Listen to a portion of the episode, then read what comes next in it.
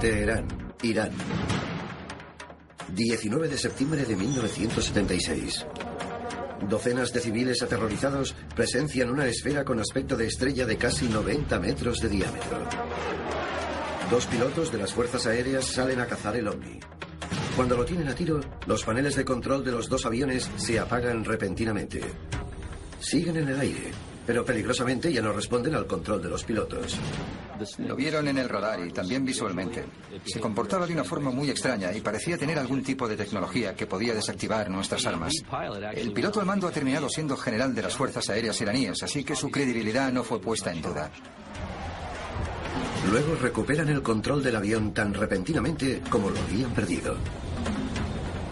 El ovni de Teherán es un encuentro bien documentado, pero está lejos de ser el primero en esa región. La zona donde hoy está Irán es parte de la antigua Mesopotamia, que ha sido bautizada como la cuna de la civilización. Pero muchos expertos creen que no fue fundada por humanos.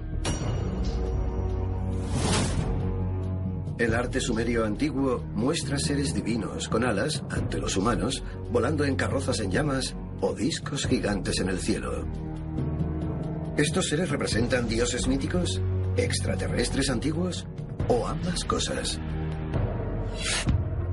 Cuatro mil años antes de Cristo.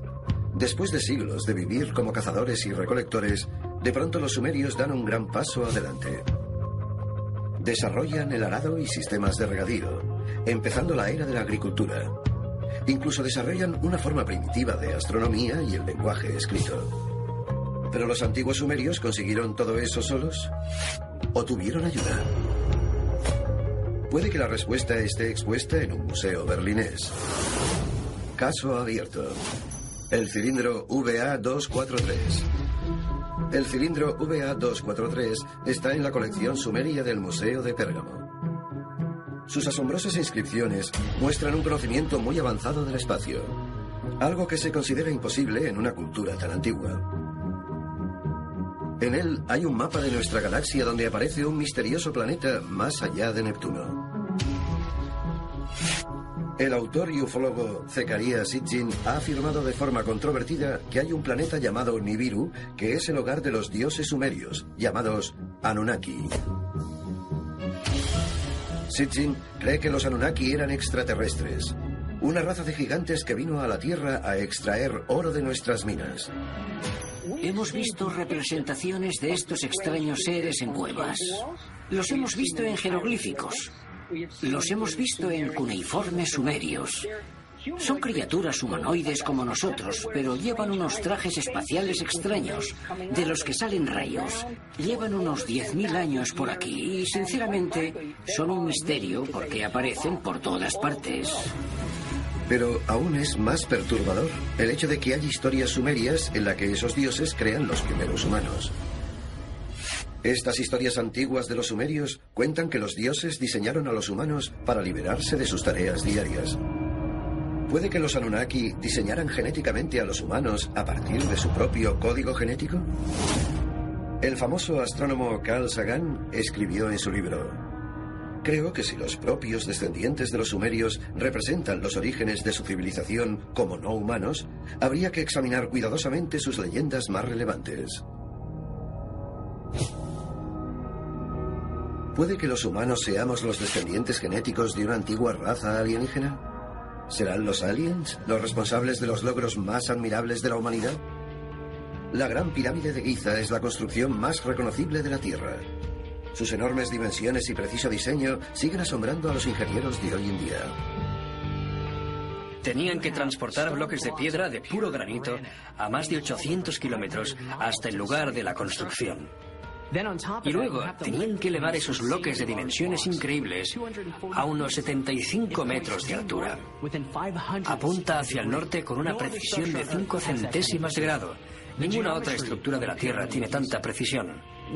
La geometría de la pirámide de Giza sería casi imposible de comprender desde el nivel del suelo. Parece que quien creó esas ecuaciones tendría que haberla visto desde arriba. ¿Puede que los antiguos extraterrestres ayudaran a construir la Gran Pirámide? Algunos expertos creen que su inigualable geometría conecta nuestro mundo con los confines más lejanos de la galaxia. Caso abierto. La correlación de Orión. Los antiguos egipcios llamaban Ejet a las pirámides, que significa luz gloriosa, y se referían a ellas como estrellas caídas a la Tierra. Pero en los 80, un investigador llamado Robert Boval hizo un descubrimiento impresionante. Vistas desde arriba, las tres pirámides principales de Giza tienen un parecido increíble con la posición de las tres estrellas que forman el cinturón de Orión, una constelación que los egipcios adoraban. Las dos pirámides más grandes están en línea recta y muy cerca entre ellas. La más pequeña de las tres está un poco más apartada. Boval dijo que hay muchos indicios que sugieren una intención deliberada de representar el cinturón de Orión en Giza. En la época de la construcción de las pirámides, sus cuatro costados estaban recubiertos con una piedra caliza muy reflectante. Cuando le estaban los rayos del sol, brillaban tanto que podían ser vistas desde el espacio exterior. Supuestamente los egipcios aprendieron esta tecnología de los Anunnaki, la misma raza que guió a los sumerios. ¿Puede que las pirámides de Giza sean una señal galáctica para los Anunnaki? ¿Fueron creadas como indicadores astronómicos? Y si es así, ¿por qué? El tamaño de los megalitos de Sumeria y Egipto apunta a unos métodos de ingeniería muy avanzados y al uso de equipamiento de alta tecnología para mover, cortar y colocar los bloques. Encontramos muestras de esta misteriosa destreza por todo el mundo. Walshire, Inglaterra. Muchos expertos creen que los enormes pilares de Stonehenge fueron construidos en la misma época que las pirámides de Giza. Hay pruebas que indican que Stonehenge era un antiguo observatorio, construido con una alineación perfecta para llevar a cabo complejos cálculos astronómicos. ¿Pero por qué? ¿Qué buscaban? Teotihuacán, México. El nombre significa lugar de nacimiento de los dioses. ¿Cómo o por qué se construyó este antiguo complejo de pirámides sigue siendo un misterio? Pero las pruebas sugieren que, al igual que en Giza y en Stonehenge, los edificios están alineados con un complejo sistema de cálculos astronómicos. ¿Cómo pudieron construir estas estructuras tan enormes y complejas los humanos antiguos solos? Muchos creen que solo podrían haber alcanzado tal precisión usando una tecnología muy avanzada. Otros creen que podrían haber usado sierras de bronce y herramientas con punta de diamante. La fabricación de los bloques solo es uno de los misterios, pero ¿cómo los movieron? Los 2,3 millones de bloques que hay en la pirámide más grande de Egipto pesan varias toneladas cada uno. Para terminar la construcción en las dos décadas que tardaron, tendrían que haber colocado uno de esos bloques cada dos minutos y con una precisión milimétrica. ¿Puede que los antiguos egipcios fueran ayudados por los aliens? Algunos expertos creen que los Anunnaki podrían haber usado algún tipo de tecnología antigravitatoria para construir los monumentos antiguos más grandes de la Tierra. En los encuentros con aliens actuales se describen coches elevados con rayos tractores y gente herida con láseres. Puede que se trate de la tecnología alienígena que también se usó para levantar y colocar bloques megalíticos. Según las teorías del ufólogo Zekaria Sitchin, el planeta Nibiru de los Anunnaki orbita más allá del alcance de Neptuno, acercándose a la Tierra cada 3.600 años. Pero ¿cómo puede ser que los antiguos humanos diseñaran un megalito como Stonehenge para seguir un planeta que casi nunca se ve? Los arqueoastrónomos, que estudian estas construcciones antiguas y su relación con las estrellas, apuntan a la increíble posibilidad de que un grupo de descendientes de alienígenas estuviera calculando el retorno de sus ancestros extraterrestres. A continuación, pruebas sorprendentes sugieren que las primeras especies inteligentes en ocupar la Tierra podrían haber sido extraterrestres. Esto es Alienígenas Caso Abierto. Hay ufólogos que afirman que las civilizaciones antiguas podrían haber recibido ayuda extraterrestre. Puede que nos obsequiase una raza extraterrestre llamada Anunnaki a cambio de ayudarles a saquear las grandes cantidades de oro y recursos naturales de la Tierra. Pruebas recientes sugieren que también habrían tenido el poder de salvarnos o de destruirnos. Algunos expertos creen que las pirámides son algo más que templos. El autor Edward Malkowski se ha pasado muchos años investigando y construyendo maquetas de la Gran Pirámide de Giza. Y cree que tenía una función que podría haber influido en el destino de la Tierra. Malkowski sugiere que la cámara inferior de la Gran Pirámide no era una cripta funeraria. Si lo hubiera sido, se habría desaprovechado mucho espacio. Según él, si esa cámara era una parte integral del diseño total y tenía una función, ¿de qué función podía tratarse? La clave está en el agua. Malkowski cree que la Gran Pirámide utilizaba agua para crear una especie de generador de olas de sonido que producían grandes vibraciones. La presión, generada por el agua bombeada desde el Nilo hacia dentro de la pirámide, habría creado un sonido ensordecedor, que quedando comprimido por las enormes paredes de piedra, se convertiría en una frecuencia electromagnética. ¿Pero para qué?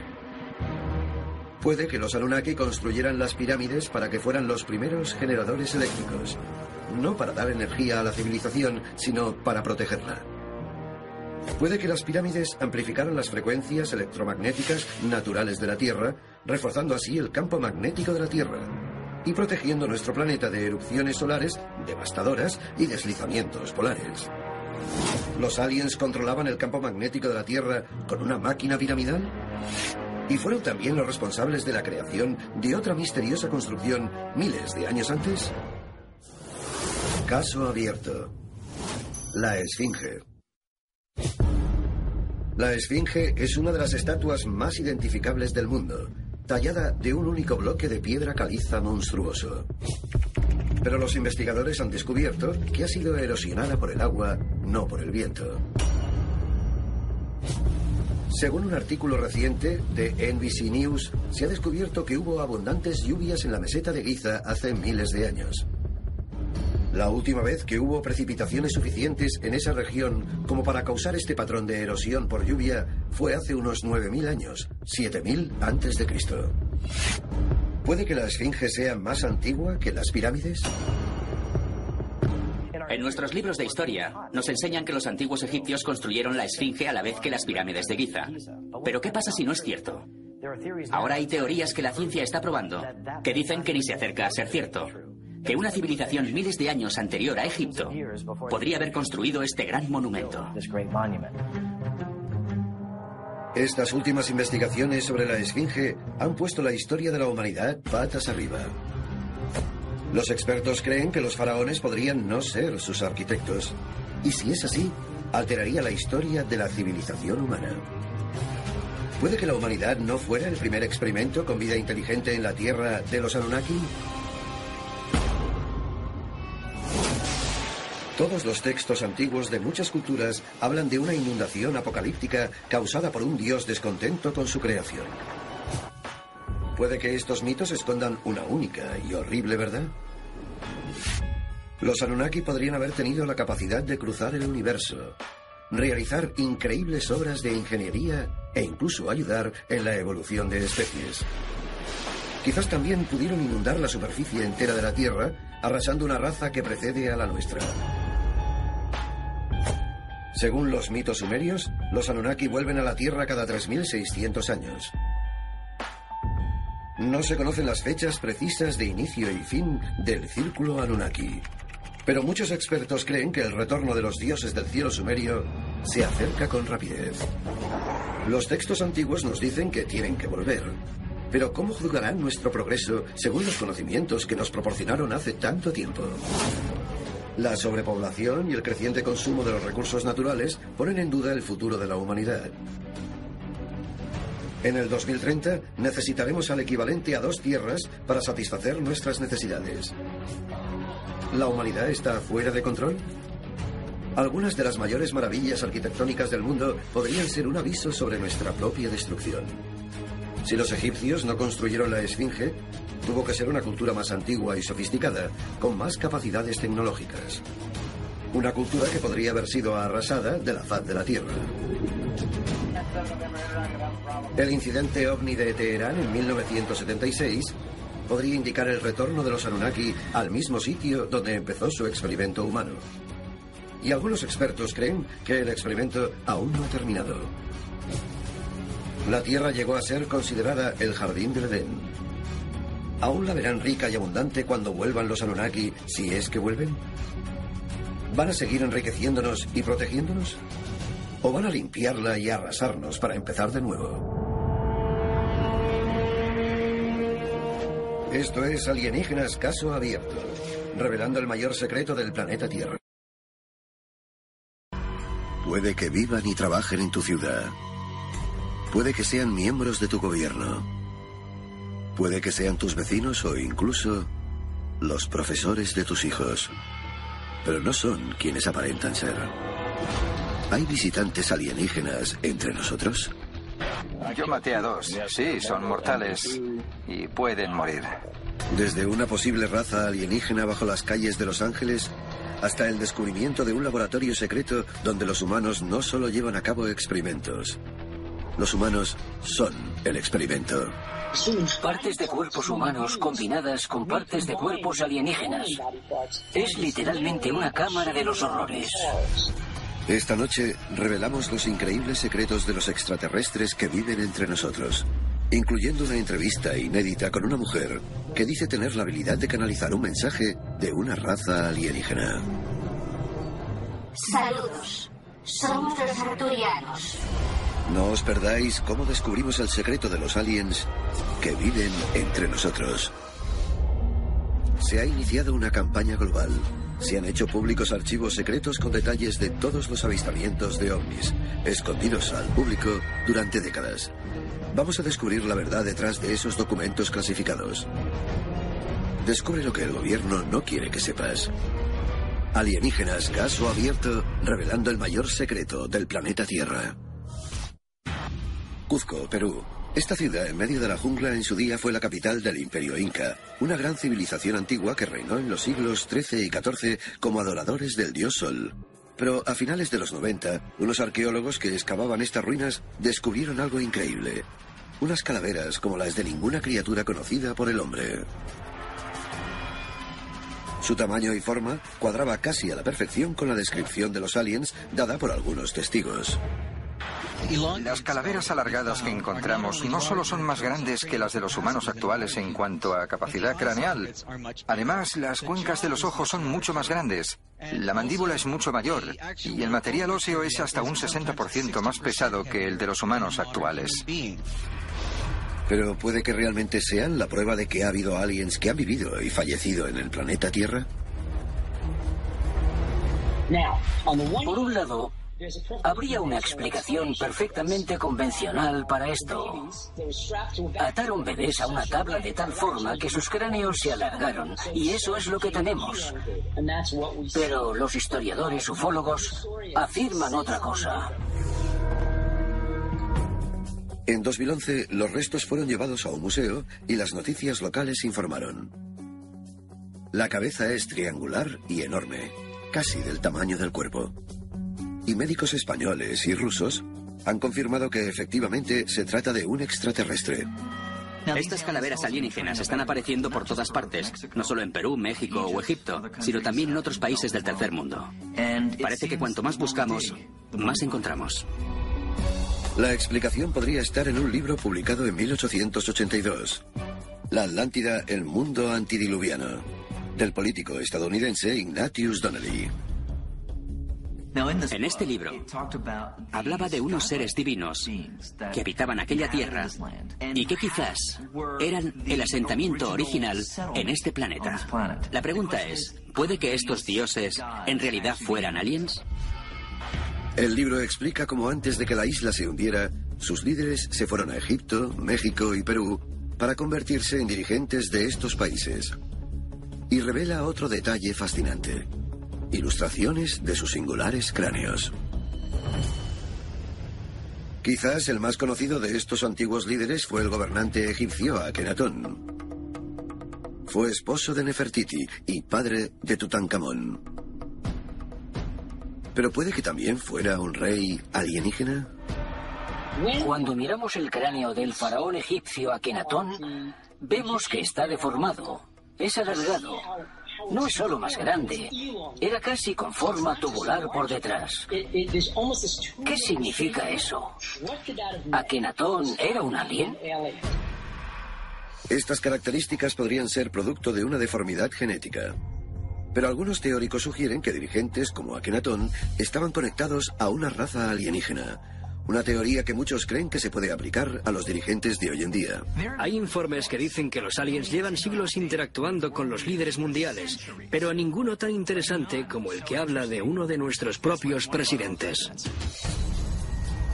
¿Los seres humanos estamos solos en la Tierra? ¿O puede que haya aliens viviendo entre nosotros? Si hay alguien en nuestro planeta que conozca la interacción que hay entre humanos y extraterrestres, tienen que ser nuestros líderes. Y no nos lo cuentan. Algunos creen que el mayor encuentro de la humanidad podría haber terminado con un pacto intercambiando vidas humanas con una raza extraterrestre. Un pacto supuestamente acordado por el mismísimo presidente de los Estados Unidos. Caso abierto. El pacto presidencial con alienígenas. Palm Springs, California. En 1954, el presidente Dwight D. Eisenhower llega para unas vacaciones invernales. Durante su visita desaparece misteriosamente la noche del 20 de febrero, desatando una tormenta de especulaciones de la prensa. Pero algunos testimonios que salieron posteriormente afirmaron que durante ese tiempo, Eisenhower visitó la base aérea de Edwards, donde se encontró con una raza alienígena.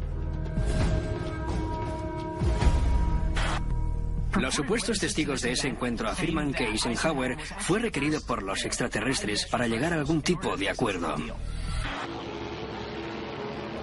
Los aliens que se supone que estuvieron en esta reunión son una raza conocida por los ufólogos como pleiadianos.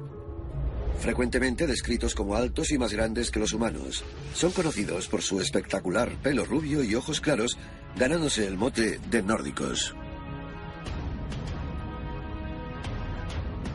Y este encuentro estuvo muy relacionado con un intento por parte de esos extraterrestres de convencer al gobierno estadounidense para que no tirara adelante el desarrollo de armas termonucleares.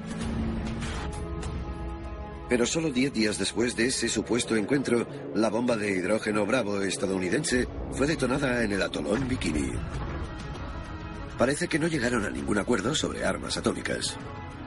Escogieron otro camino, encontrarse con otro grupo de extraterrestres que no se oponían al desarrollo de armas atómicas por parte de los Estados Unidos. El segundo encuentro entre Eisenhower y los extraterrestres fue en la base aérea de Holliman, en Nuevo México. Ahí se encontró con los grises y esta vez llegaron a un acuerdo. Supuestamente su trato fue que ellos nos proporcionarían tecnología mucho más avanzada que la humana. Pero a cambio, los grises tendrían libertad para abducir humanos para experimentar con nuestro ADN. Pero lo que más asusta es la supuesta localización de estos experimentos. Un teórico laboratorio militar subterráneo conocido como la base de Dulce Hace más de 30 años que se dice que se llevan a cabo proyectos de alto secreto bajo la mesa de Archuleta. Esta zona es donde los humanos y los extraterrestres trabajan juntos de verdad en distintos proyectos, desde tecnología hasta bioingeniería. La existencia de la base de Dulce ha sido confirmada desde hace décadas por documentos como el Blue Planet Project y por informadores como el ex geólogo del gobierno Phil Schneider. Yo participé en la construcción de una base en Dulce, Nuevo México, cerca del laboratorio de Los Álamos. En la parte suroeste de la mesa de Archuleta construimos una instalación subterránea de unos 12 kilómetros cúbicos bajo tierra. Los informes afirman que la base tiene siete niveles de profundidad. Cada uno requiere un nivel de seguridad mayor que el anterior, pero los más profundos son supuestamente utilizados solo por investigadores alienígenas para sus experimentos con seres humanos. Es una cámara de los horrores, literalmente. Hay partes de cuerpos humanos flotando en tinas con un líquido azul. Y se clonan seres humanos. Se usan partes de sus cuerpos combinadas con partes de cuerpos de aliens. No se permite la entrada a los humanos. Las historias son tan escalofriantes que aquello es conocido como el Salón de las Pesadillas. Pero mientras esta instalación podría ser uno de los sitios más terroríficos donde haya aliens en el planeta Tierra, Hay pruebas que demuestran que puede haber una amenaza alienígena aún mayor entre nosotros. Una que ha adoptado la forma de seres humanos. A continuación, una guerra en la base de Dulce se lleva vidas humanas. Conspiradores aliens malvados camuflados entre nuestros líderes. Y revelamos una entrevista exclusiva con la que podría ser una muestra de auténtica inteligencia alienígena. Esto es Alienígenas Caso Abierto, revelando el mayor secreto del planeta Tierra.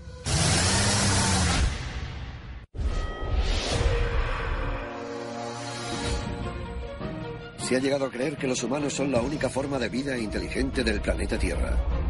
Pero algunos expertos creen que hay aliens entre nosotros y que podrían estar trabajando con el gobierno estadounidense en una instalación subterránea conocida como la base de Dulce. En esta base de dulce, los humanos y los extraterrestres trabajan juntos para hibridar una nueva especie mitad alien, mitad humana. Trabajan con el ejército estadounidense, que lo vigila, y con científicos estadounidenses. Parecía que los extraterrestres y los estadounidenses trabajaban en paz hasta que el Blue Planet Project reveló un incidente de 1978 conocido como la Guerra de Dulce. Se detallaba un enfrentamiento que se dio cuando unos soldados humanos intentaron infiltrarse en un nivel de investigación solo para aliens. Algunos testimonios, entre los que está el respetado científico del gobierno, Philip Schneider, han asegurado haber sido heridos por estas razas alienígenas. No perdí el tiempo, cogí la pistola y empecé a disparar. Y maté a dos de ellos. Sí, son mortales y pueden morir. Lo siguiente que recuerdo es que me impactó un rayo azul y me abrió literalmente como a un pez quemándome los dedos. Era como una corriente eléctrica. Fue como si te diera un rayo y me quemó las uñas de los dedos de los pies. Y había un boina verde justo detrás de mí que arriesgando su vida murió para meterme en la cesta, tocar el botón y mandarme hacia arriba. Hoy no estaría vivo ni hablando si no fuera por él. ¿Por qué están aquí estos alienígenas? ¿Y qué quieren de la raza humana? La respuesta a esa pregunta podría encontrarse en una de las razas alienígenas más antiguas que se conocen, los reptilianos. Según todas las historias de abducidos, parece que los reptilianos son los últimos aliens con quien querríamos cruzarnos. Acostumbran a ser descritos como eso, reptiles, con la cabeza en forma de lagarto y la piel escamada. No son pacíficos. Están muy inclinados a la experimentación violenta y dolorosa. Según la sabiduría popular, los reptilianos no viven en el cielo. No tienen naves. Se dice que viven bajo el suelo por el que nosotros andamos o entre nosotros, con la apariencia de alguien en quien nosotros confiamos y creemos humano. Pero están lejos de ser una leyenda. Caso abierto. La agente serpiente. 1933.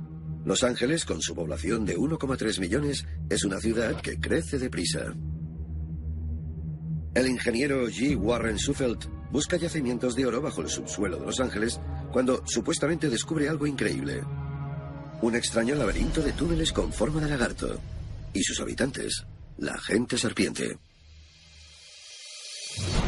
En 1934, ese geólogo, ese ingeniero de minas, Warren G. Suffel, descubrió que había una ciudad escondida bajo Los Ángeles. Catacumbas, cavernas, túneles y caminos. Él creía que allí habían vivido criaturas reptilianas. Después de perforar más de 75 metros bajo la ciudad, el ayuntamiento mandó sellar el agujero.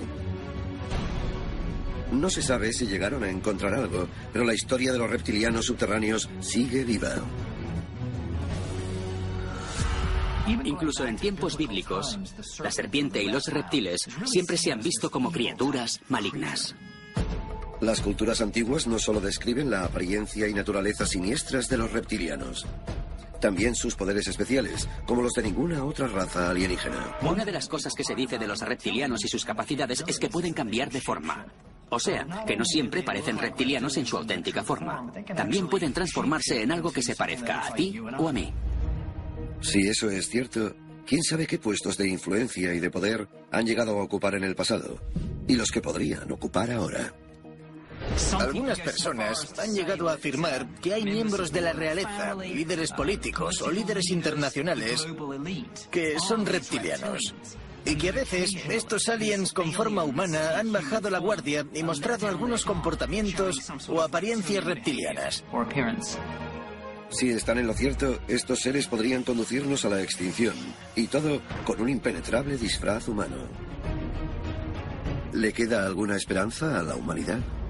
La descripción más habitual de los alienígenas es que están aquí para hacernos daño o para raptarnos. Pero también se dice que hay alienígenas que podrían ser nuestros ancestros y que están aquí para ayudarnos y guiarnos. Caso abierto. El mensaje arturiano.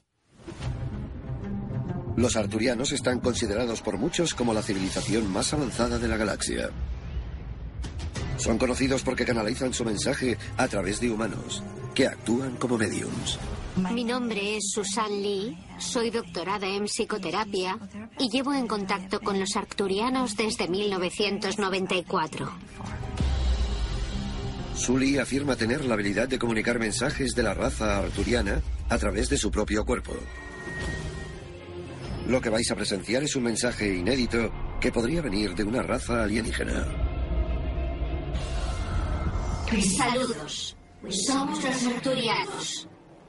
Nuestra principal esperanza es que los humanos se den cuenta de que son nosotros en forma humana.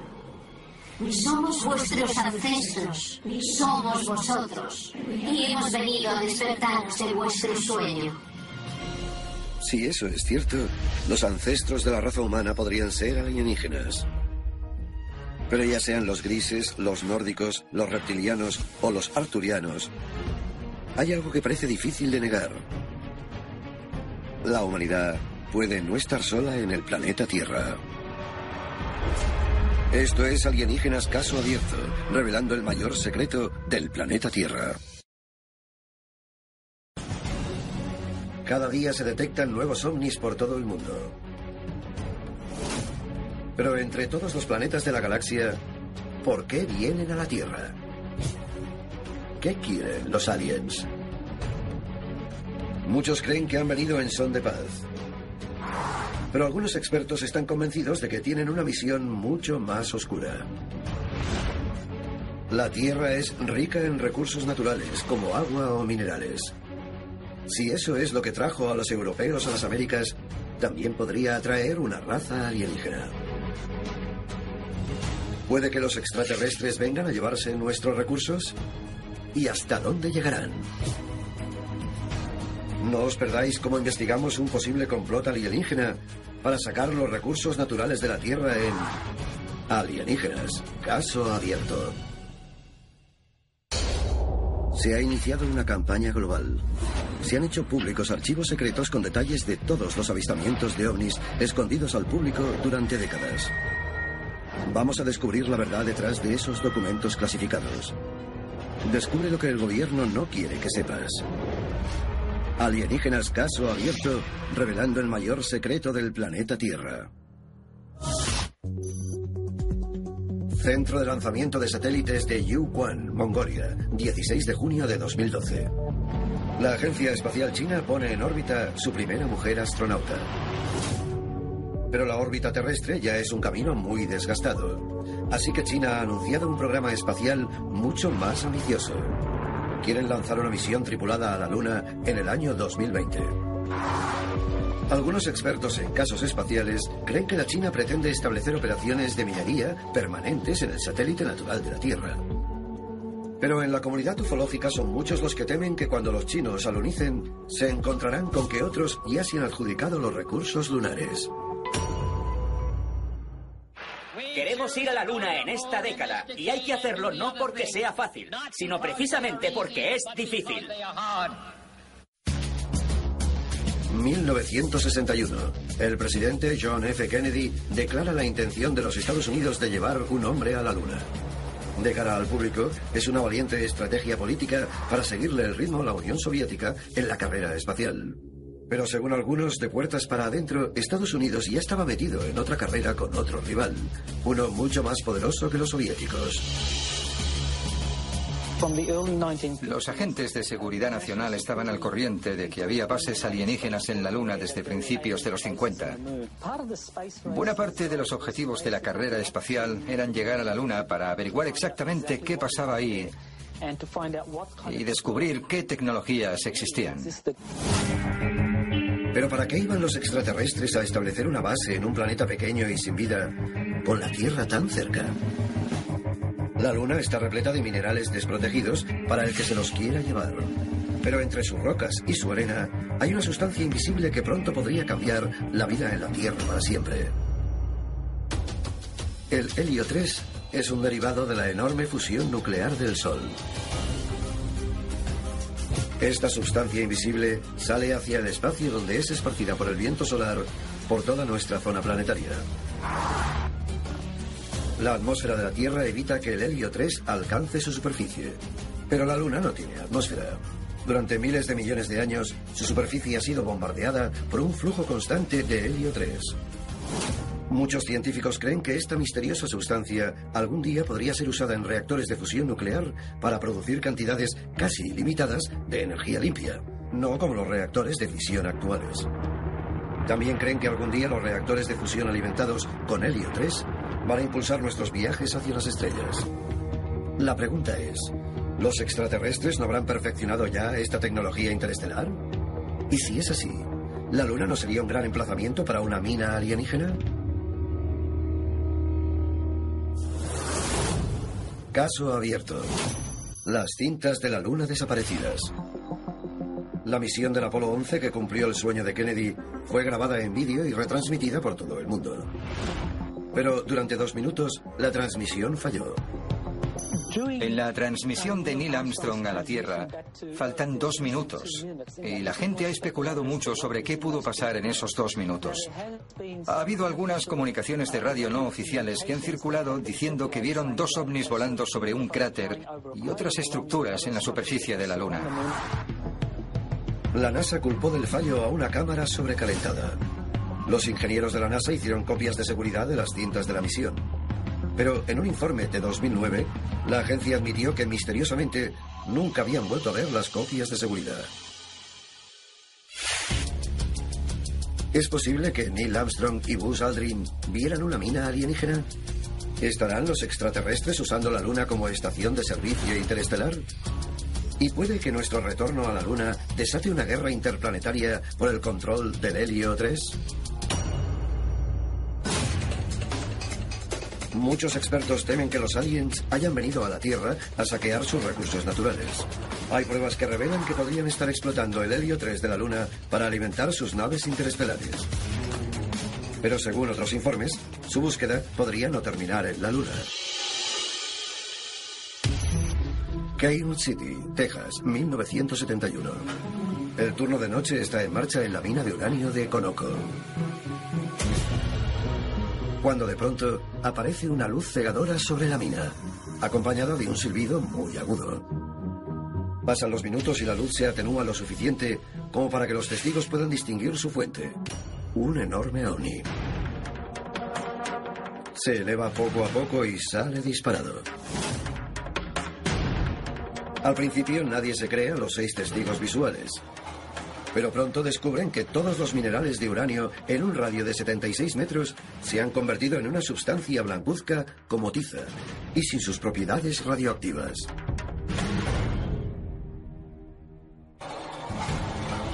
¿Por qué el ovni de Cairn City fue a por una mina de uranio?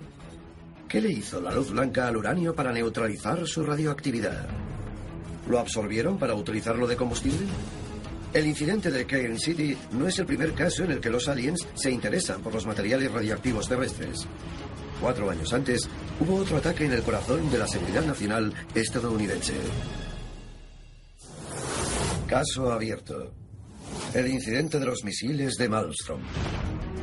1967. Base de la Fuerza Aérea de Malmstrom, Montana. La instalación acoge un conjunto de misiles balísticos intercontinentales como parte del programa de defensa nuclear estadounidense contra la Unión Soviética. Las armas están listas para ser lanzadas en cualquier momento. El capitán Robert Salas estaba al mando la mañana del 16 de marzo. Él mismo dio su testimonio de los hechos de aquel día en la audiencia ciudadana sobre ovnis de 2013. Estábamos de servicio dentro del Oscar Launch Control Center, una cápsula de hormigón situada a unos 20 metros bajo tierra. Teníamos el control de 10 misiles nucleares Minuteman. Es importante destacar el hecho de que el panel de control de esos misiles solo estaba dentro de la cápsula. No había absolutamente ninguna forma de accionar ninguno de los sistemas de los misiles desde fuera de la cápsula. Dos guardas ven una estrella fugaz moviéndose en un extraño zigzag por el cielo. Unos segundos después aparece otra. Los dos hombres las miran asombrados y las dos estrellas aceleran hacia la base. Alarmados, avisan al capitán Salas.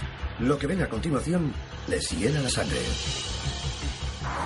Había un gran objeto de forma oval flotando encima de la puerta principal. Tenía luces rojas destellantes y medía unos 10 o 12 metros de diámetro. La mente de Salas se acelera. ¿Qué es la nave que flota encima de la base? ¿Es una nueva arma soviética? Pero entonces presencia lo que parecía imposible. Cuando llamaba a nuestro comandante, los misiles empezaron a desactivarse.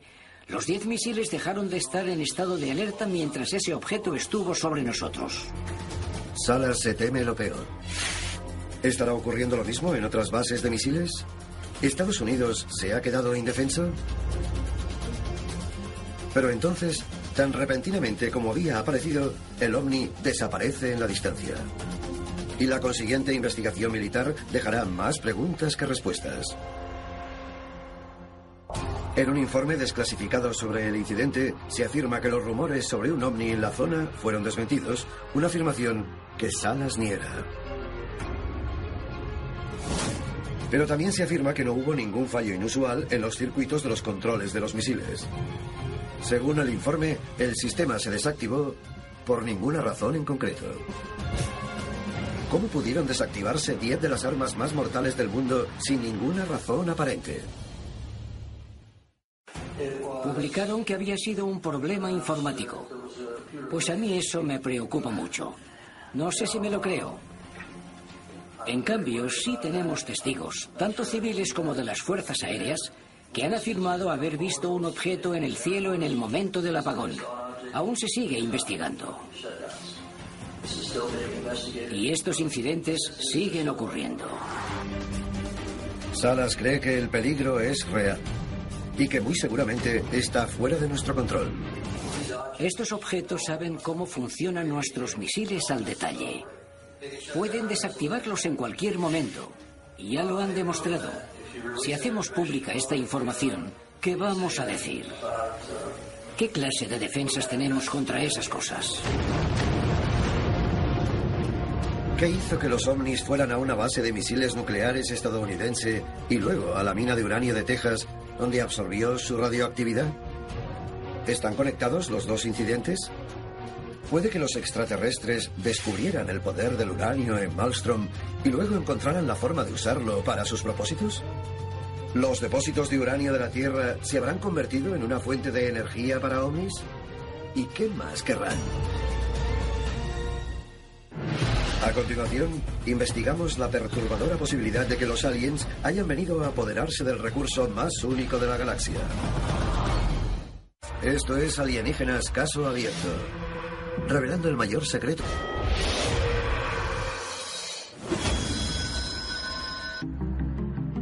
Hay pruebas que revelan que los aliens podrían estar aquí para saquear nuestros recursos naturales más preciados.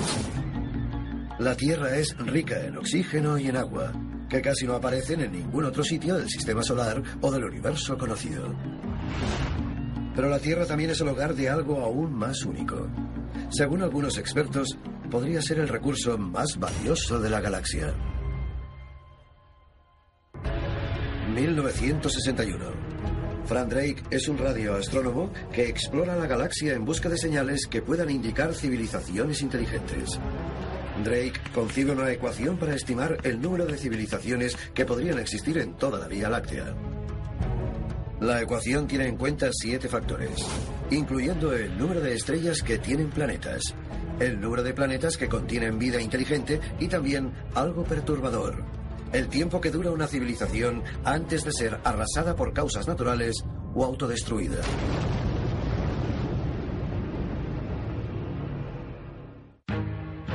Se conoce como la ecuación de Drake. En 1980, el famoso astrónomo Carl Sagan usó la ecuación de Drake para estimar que podía haber como máximo 10 civilizaciones tecnológicamente avanzadas en la Vía Láctea en cualquier momento.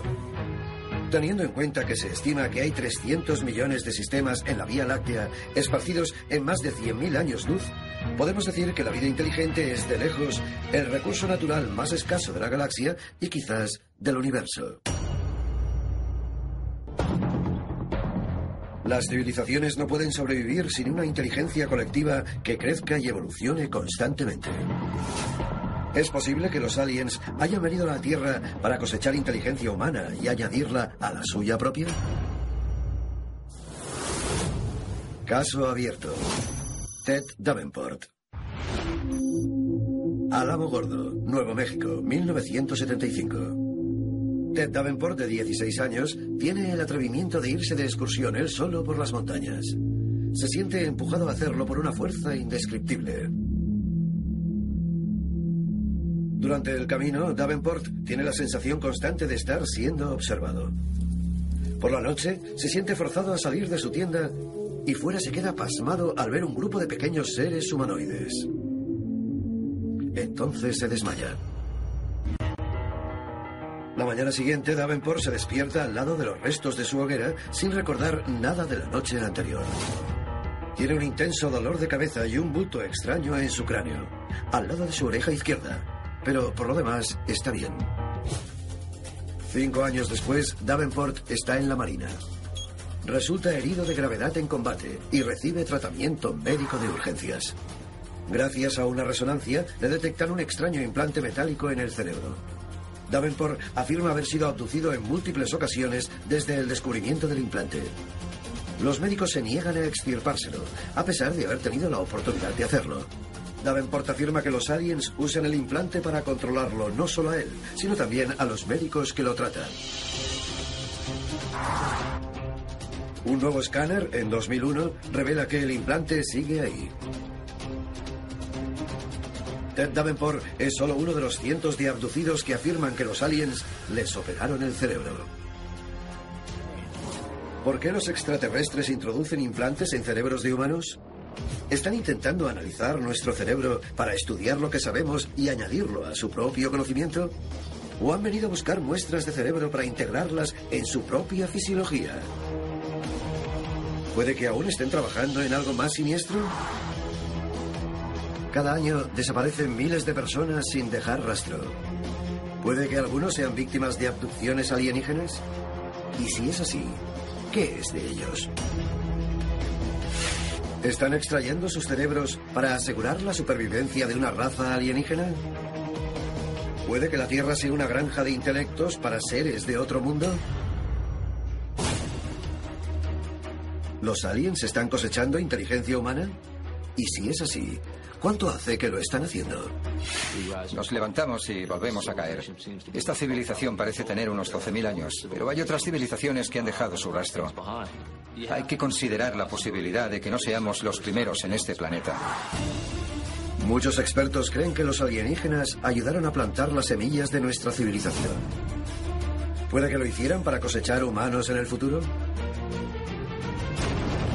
¿Y la debacle actual del planeta Tierra podría ser una señal de aviso de que va a volver a ocurrir?